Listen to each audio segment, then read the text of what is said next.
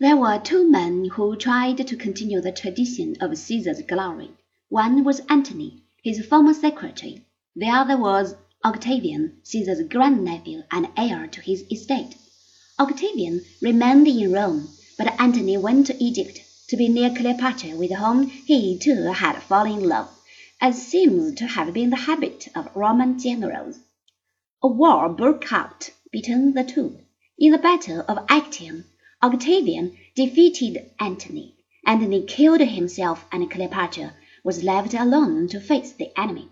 She tried very hard to make Octavian her third Roman conquest.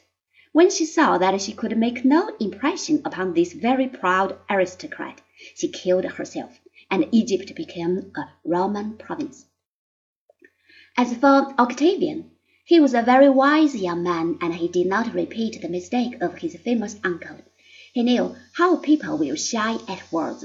He was very modest in his demands when he returned to Rome. He did not want to be a dictator. He would be entirely satisfied with the title of the Honorable.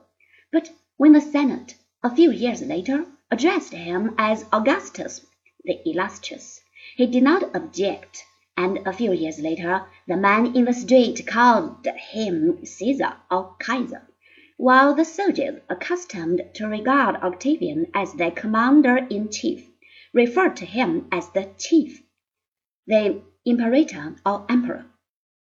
The republic had become an empire, but the average Roman was hardly aware of the fact. In 14th AD, his position as the absolute ruler of the Roman people had become so well established that he was made an object of that divine worship which hitherto had been reserved for the gods, and his successors were true emperors, the absolute rulers of the greatest empire the world had ever seen.